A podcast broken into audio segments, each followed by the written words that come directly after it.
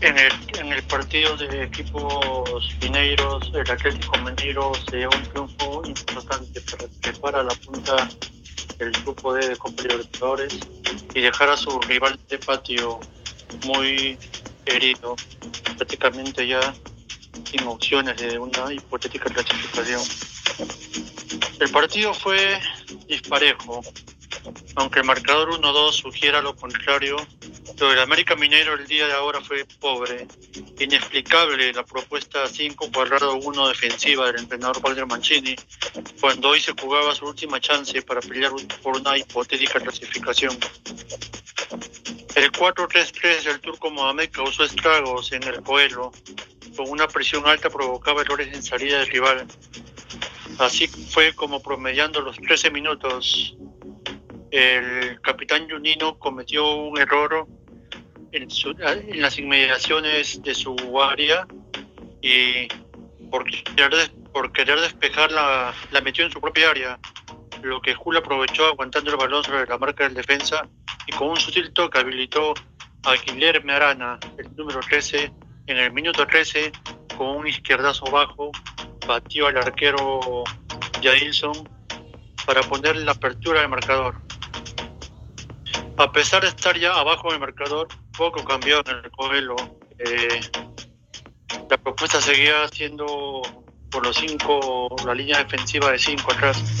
Y no, no es que como en otras propuestas de, línea de cinco los extremos sean carrileros. Patrick y yo, Pablo, para nada, que poco eran sus labores ofensivas. Eh, el Coelho seguía cometiendo errores en salidas, seguía perdiendo balones. El Atlético Mineiro seguía dominando el placer, a pesar de que perdió por lección a, su otro lateral, a, a Cuba, y también al chileno Eduardo Vargas. En esas, a los 37 minutos, Guillermo Arana, en una trepada por su banda, centró y encontró al Nacho Fernández, que de izquierda en primera batió al indefenso arquero Yailson y puso el 2-0 en el marcador, el 0-2 en el marcador. En la siguiente jugada, saque del medio campo, corner, el lanzado por eh, Joao Paulo, el lateral Joao Paulo que cabeció el santafesino Germán Conti, llegando al descuento para el América Mineiro, un descuento de otro partido sin duda, porque el América Mineiro poco o nada había hecho para para poner un marcador tan corto. Para el segundo tiempo se esperaba alguna propuesta diferente de parte del entrenador Padre Mancini, pero no fue hasta los 57 minutos que empezamos a ver el banco. En el minuto 57, minuto 74, hizo sus cinco cambios, ya un poco jugando con la desesperación de verse abajo del marcador. El trámite en el segundo tiempo fue un poco soso, anodino, el equipo del Galo manejó el balón, el América Mineiro poco nada pudo hacer, no, tenía el balón, por lo tanto no podía tener peligro. Por el contrario, el Atlético Mineiro tuvo varias, una en los pies de, del jugador Nacho Fernández, el arquero salvó bien, otra de Matías Aracho, que se la falló increíblemente, cuando solo tenía el arquero por delante de él en el área chica, y otra más increíble, a falta de 10 minutos del final, que no, dentro del área la mandó a las nubes, cuando más fácil era ponerla dentro.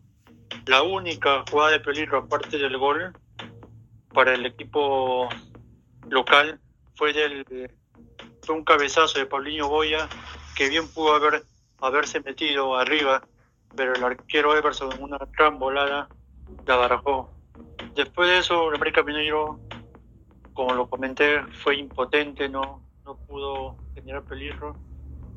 Y lo único bueno hasta el final para ellos fue que solo lo perdía por uno.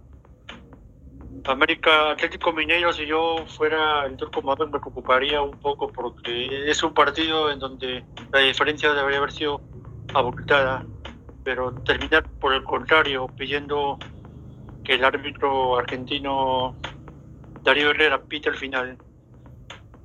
Así el Atlético Mineiro se lleva tres puntos importantes en lo que va a ser su lucha ante los otros dos equipos del grupo el América Mineiro ahorita ya tiene opciones escasas de clasificación e incluso su hipotético boleto para Copa Sudamericana lo veo muy comprometido.